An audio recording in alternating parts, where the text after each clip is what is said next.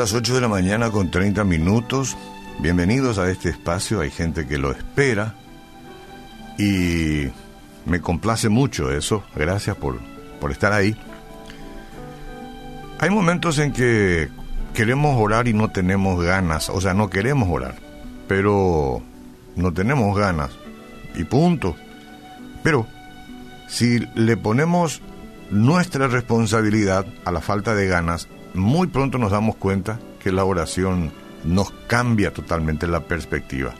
Lo mismo ahora cuando vamos a hablar de este tema, en principio como que repele más todavía al que está ofendido, eh, porque habla del perdón, pero una vez que uno se sumerge un poco en la información, que es Biblia pura, entonces también ese sentimiento de rechazo por una reflexión de esta naturaleza cambia. Vamos a la Biblia. Mateo 18, 21, 35. Estoy hablando más fuerte porque me dijeron que tengo que hablar más fuerte porque no se escucha ahí. No sé qué pasa. Este, la, pero la que me dijo tampoco no es. A veces puede ser que tenga un problema de, de audio. Auditivo. Bueno, está bien ahí, ¿verdad? Entonces se le acercó Pedro y le dijo, Señor, ¿cuántas veces perdonaré a mi hermano que peque contra mí? ¿Hasta siete? Jesús le dijo, no te digo hasta siete, sino aún hasta setenta veces siete. Eh, por lo cual el reino de los cielos es semejante a un rey que quiso hacer cuentas con sus siervos. Y comenzando a hacer cuentas, le fue presentado uno que le debía diez mil talentos. A este, como no pudo pagar, ordenó su señor venderle y a su mujer e hijos y todo lo que tenía para que se le pagase la deuda. Entonces aquel siervo postrado le suplicaba diciendo, Señor, ten paciencia conmigo y yo te lo pagaré todo. El Señor eh, de aquel siervo, movido a misericordia, le soltó y le perdonó la deuda. Pero saliendo aquel siervo halló a uno de sus consiervos que le debía cien denarios nomás. Y tomándolo, le ahogaba diciendo, pagame lo que me debes.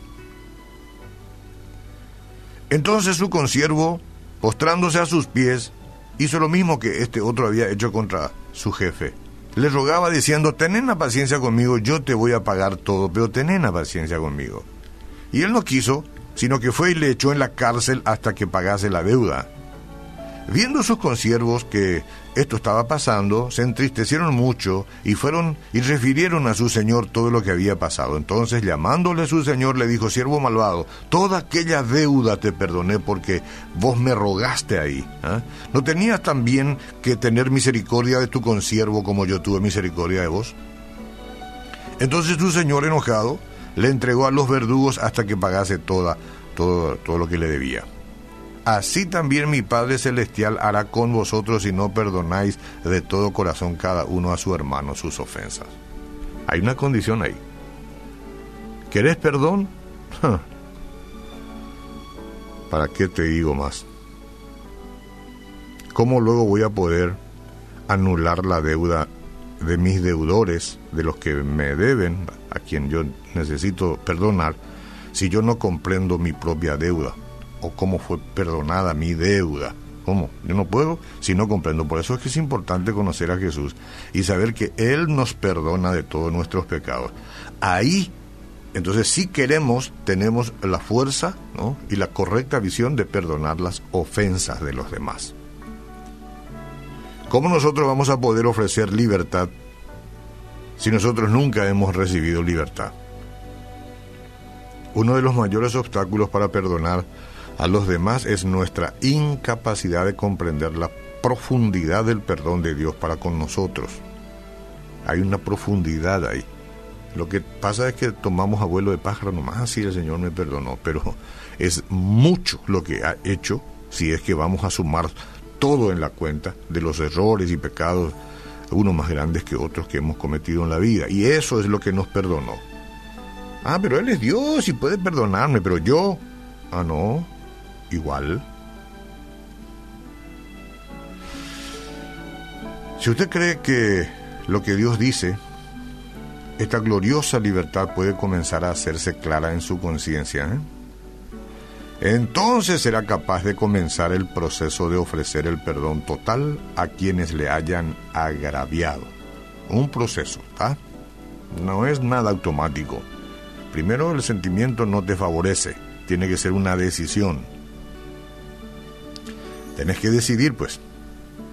Como decidiste escuchar este espacio si estás ahí, ahora tenés que decidir también perdonar. Una vez más quiero decirte, eso no quiere decir mandarle un mensaje al otro o a la otra o al grupo o a quien sea. Ah, está bien lo que hiciste. No, no se trata de eso. Es perdonar. Es renunciar a los derechos. Ah, esto me va a traer problema con mucha gente. ¿Cómo puedes renunciar a tus derechos? Porque estamos acostumbrados, ¿verdad? A que todo sea ojo por ojo y diente por diente. Bueno. Pero Estamos hablando de renunciar al derecho de desquitarnos nomás. O de que se haga justicia a nuestra manera. A eso, de eso nomás estamos hablando. ¿Qué podemos decidir nosotros si queremos ser libres, verdad? Y si no, bueno, uno sigue atado a los sentimientos, la otra persona o el otro grupo o la otra gente no sabe, pero vos seguís atado o atada. Recuerda que podemos confiar por completo en que Dios maneja como corresponde. Él maneja como corresponde por encima de ese Palacio de Justicia que está acá a unos cuantos metros. Dios maneja como corresponde toda injusticia que hayamos sufrido, toda. Porque Él es el juez final, ¿verdad? Entonces, yo creo que puede ser útil escribir una lista de todos los agravios en su contra, en que usted pueda pensar escríbala, es un buen ejercicio.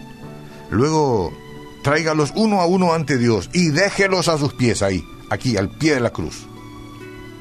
Y al hacerlo y pedir su ayuda, puede dejar a su ofensor en las manos de aquel que dice, mía es la venganza.